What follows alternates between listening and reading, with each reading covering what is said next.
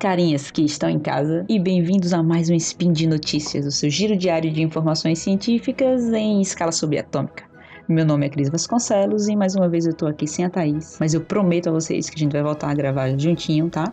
E hoje, dia 28, Coronian ou 26 de março. Pegue seu cafezinho que a gente vai conversar um pouco sobre uma nova forma de diagnosticar o câncer.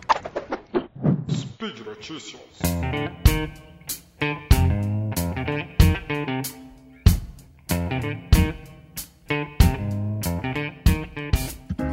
Aqui no SciCast, a gente já conversou um pouco sobre esse tema, principalmente lá na série especial Reimagine o Câncer, que foi, que foi não, que está sendo em parceria com a Novartis.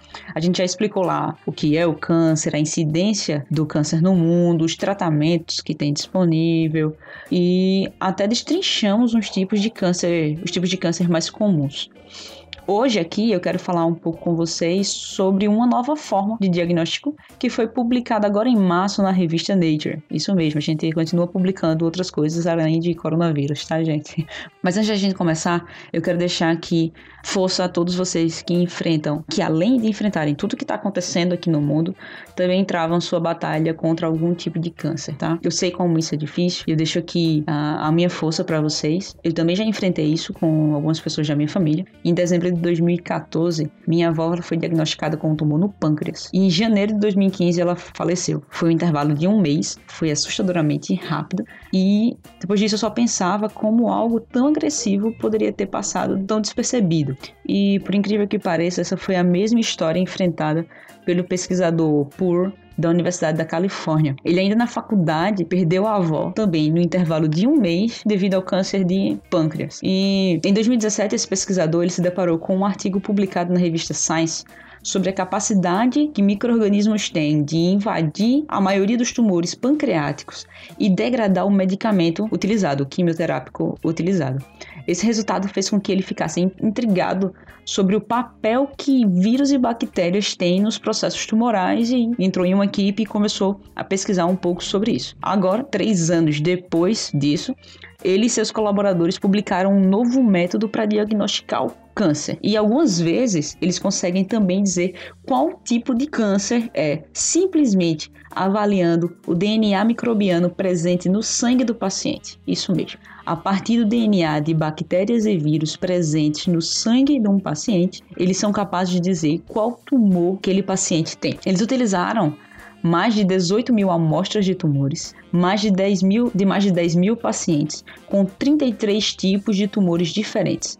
E eles cruzaram esses dados com genomas de micro-organismos que já estão disponíveis em bases de dados. Isso é, eles pegaram todos esses dados de DNA coletados a partir de sangue de pacientes humanos e cruzaram com a informação de genomas de micro-organismos que já estão disponíveis em bases de dados. E dessa forma eles encontraram padrões específicos de vírus e bactérias para cada tipo de câncer. Claro que algum desses resultados já era esperado, como por exemplo a presença de papilomavírus humano em pessoas que são portadoras de câncer cervical, ou difuso bactério em pessoas que são portadoras de câncer gastrointestinal mas outras associações nunca haviam sido feitas, como por exemplo traços de DNA de fecalium bactério em portadores de câncer de cólon, tá? E todos esses dados que eles, que eles coletaram, eles utilizaram para treinar um algoritmo de aprendizagem de máquina, e os modelos gerados foram capazes de, de identificar o tipo de câncer de um paciente usando apenas os dados de micro-organismos presentes no sangue desse paciente, tá? Explicando isso um pouco mais detalhado, para treinar um algoritmo de aprendizagem de máquina, a gente usa dados já conhecidos. Neste caso, o que foi passado foi o DNA extraído a partir da amostra de sangue do paciente e a informação de qual o tumor associado a esse DNA. Ambas as informações são passadas para o algoritmo. Isso de várias pessoas, várias informações dessas foram passadas para o algoritmo. Essa etapa é o que a gente chama de treinamento. Depois do algoritmo treinado, a gente vai para a etapa de teste, onde para verificar, é, para verificar se, em minhas palavras, o algoritmo realmente aprendeu com os dados. Isso é, se os dados de DNA realmente tinham características para distinguir o tipo de câncer. Para isso, a gente passa somente a informação do DNA para o algoritmo e aí ele retorna qual possível tumor estaria associado a esse DNA. Esse dado que é utilizado para teste, o pesquisador ele sabe qual é o, o tumor, mas ele não passa essa informação para a máquina exatamente para poder verificar se o resultado que está saindo dali é positivo ou é negativo, se o resultado está certo ou se o resultado está errado, né? Além disso, os pesquisadores para testar ainda mais a, o algoritmo, eles removeram os dados de paciente com tumores em estágio avançado, para verificar se em tumores em estágio inicial o algoritmo continuava acertando. E ainda assim os resultados do algoritmo foram satisfatórios. Ele mesmo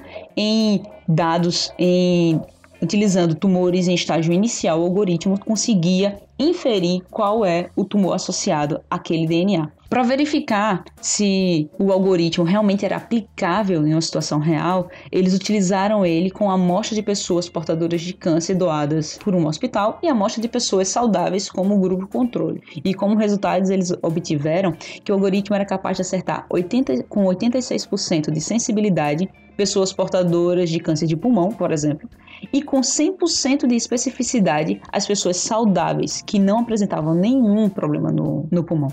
Atualmente, o que a gente tem de diagnóstico para câncer é muitas vezes a biópsia cirúrgica, que é um método bem invasivo, porque a gente precisa de parte do tecido afetado para fazer o diagnóstico. Outro método também disponível atualmente é a biópsia líquida, onde a gente identifica mutação genética associada a um tumor, só que no genoma humano. Só que a biópsia líquida ela não é aplicável para todos os tumores e, além disso, ela nem sempre é capaz de diferenciar o que seria uma variação genética normal para uma mutação que é capaz de causar um tumor, o que dificulta um pouco o diagnóstico, além de ser pouco aplicável para tumores em estágio inicial. E ter essa possibilidade agora, ter essa possibilidade futura de realizar um diagnóstico de forma menos invasiva e menos invasiva, com capacidade de diagnosticar tumores no estágio inicial com apenas uma amostra de sangue é um avanço bem grande para a área. Claro que os pesquisadores continuam trabalhando com isso, pois eles precisam de mais dados para treinar o algoritmo.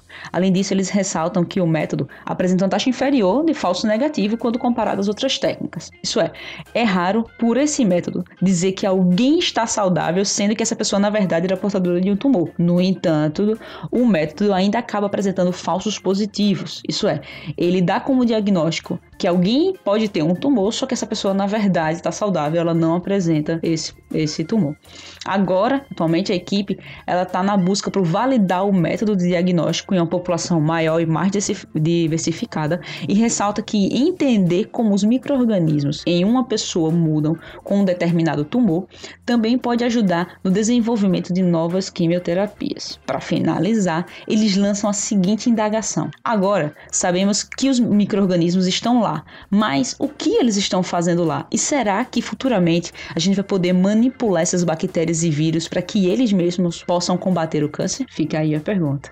Antes de terminar, gente, eu quero ressaltar a importância de você se manter em afastamento social nesse período de coronavírus, né? E claro, lavem suas mãos e, por favor, só como dica a vocês, antes de vocês compartilharem algo que pode ser uma fake news, entre em contato com o pessoal do SciCast pelo Instagram, pelo Twitter, no portal Deviante e procura alguém da equipe para saber se essa informação é verídica ou não. É importante a gente só compartilhar informações reais, principalmente nesse tempo, tá? Por hoje é só. Eu sou Spin todos os dias para se atualizar dos diagnósticos possíveis. Lavem suas mãos e fiquem em casa. E aproveita que você está sentado aí na sua casinha, deixa também seu post no comentário, um elogio, uma crítica e um xingamento esporádico, por favor. A gente lembra ainda que esse podcast só é possível por conta do seu apoio no patronato do SciCast, tanto no Patreon quanto no Padrim e no PicPay. Um grande abraço e até amanhã.